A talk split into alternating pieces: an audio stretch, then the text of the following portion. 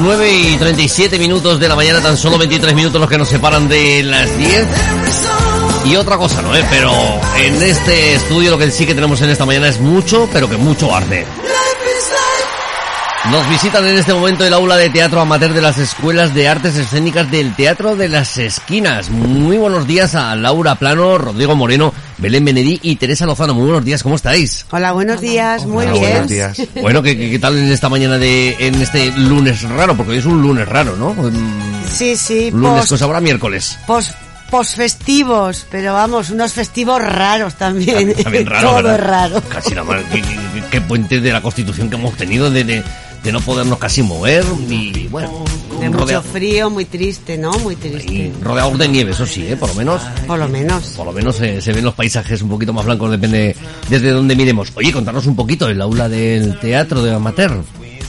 A ver, pues es- esto es una iniciativa que, que tiene el teatro desde hace un par de años, en el que, que, como bien sabéis, eh, hay un alumnado amplio en la escuela y se decidió, eh, después de, creo que es- el octavo año, creo que la escuela está en marcha, séptimo, octavo, no, no, no estoy muy, muy segura ahora.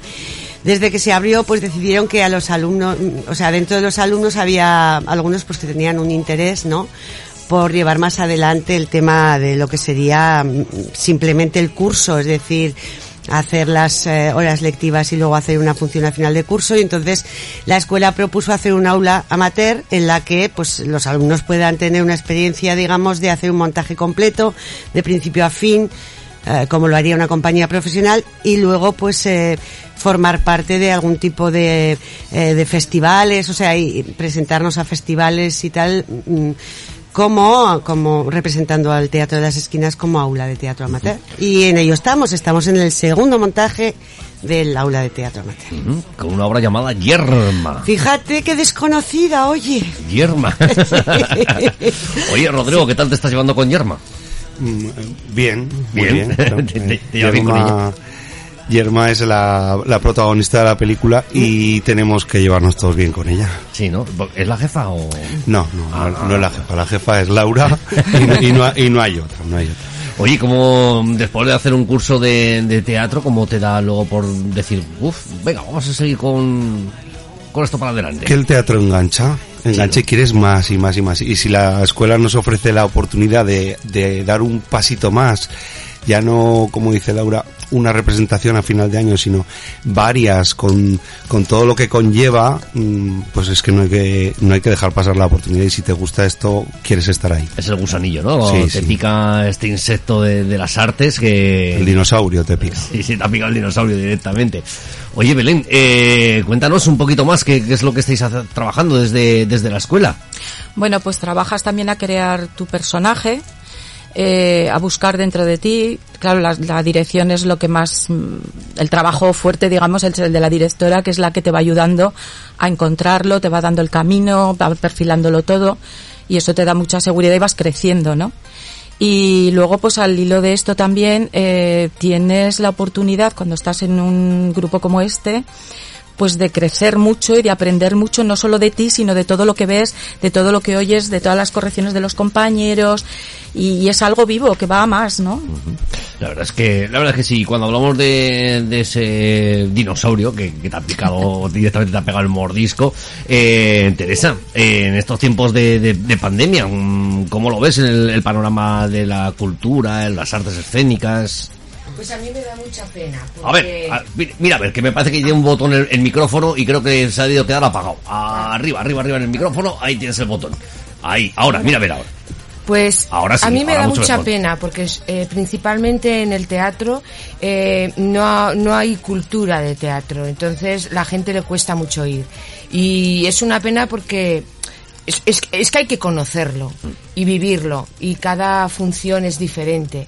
Y cuando hay unas personas que están dándolo todo, todo su sentimiento, están interpretando de una forma in- in- interior, eh, yo creo que eso no se puede ni comparar ni con el cine ni con ninguna otra otra arte escénica. Claro, verdad es que ella sí. habla desde su amor también incondicional al teatro, ¿no? Es verdad, tiene razón. Claro. El, el teatro es algo especial y algo vivo. ¿no? Pero claro, Laura, tú, lo, tú ahora lo puedes ver desde otro punto de vista, más con el paso del tiempo. Ellos, al fin y al cabo, pues vamos a decir, son alumnos y están con, con todas las ganas de, de llevar esto adelante. Pero luego el mundo de las artes escénicas eh, está siendo un poco complicado, ya no solamente ahora, eh, desde hace muchísimos años. Es que te iba a decir, es que nosotros todas las crisis las hemos vivido en primera línea de fuego, como siempre.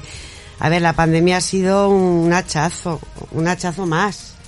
Es decir, el mundo de la cultura siempre, casi siempre es el, el primero que se ve afectado en una crisis porque supuestamente, digo supuestamente con muchas comillas, es, no es algo de primera necesidad. Entonces lo primero que cae o lo primero que no se necesita supuestamente es esto y realmente pues nos vemos afectados. Ya nos vimos en la, en la- en la anterior crisis, lo pasamos también terriblemente mal. Casi no nos habíamos levantado de eso cuando de repente viene esto. Date cuenta que, por ejemplo, yo te pongo mi caso, desde marzo prácticamente estamos sin, sin hacer nada. Es verdad que hay compañías como el Temple o, u otras compañías que afortunadamente han empezado a levantarse y tienen giras, pero también es verdad que se ven eh, abocados muchas veces a suspender la eh, función en el último momento. O sea, son tiempos muy inciertos y muy complicados. Muy, muy complicados. La verdad es que sí, la verdad es que sí, porque, bueno, una de las cosas que más se está hablando últimamente, ¿no? En, en el término cultural, eh, ha sido la, la falta de unión que ha habido prácticamente hasta ahora y que ahora es cuando se empiezan a ver emerger diferentes asociaciones eh, relacionadas con la cultura,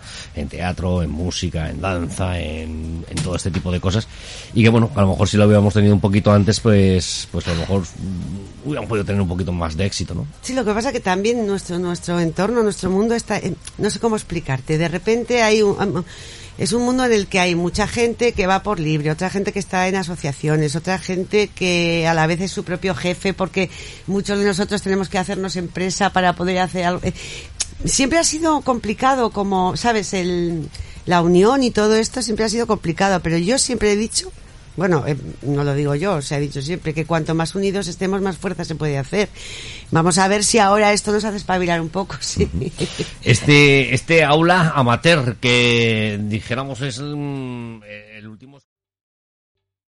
¿Te está gustando este episodio? Hazte fan desde el botón Apoyar del podcast de Nivos.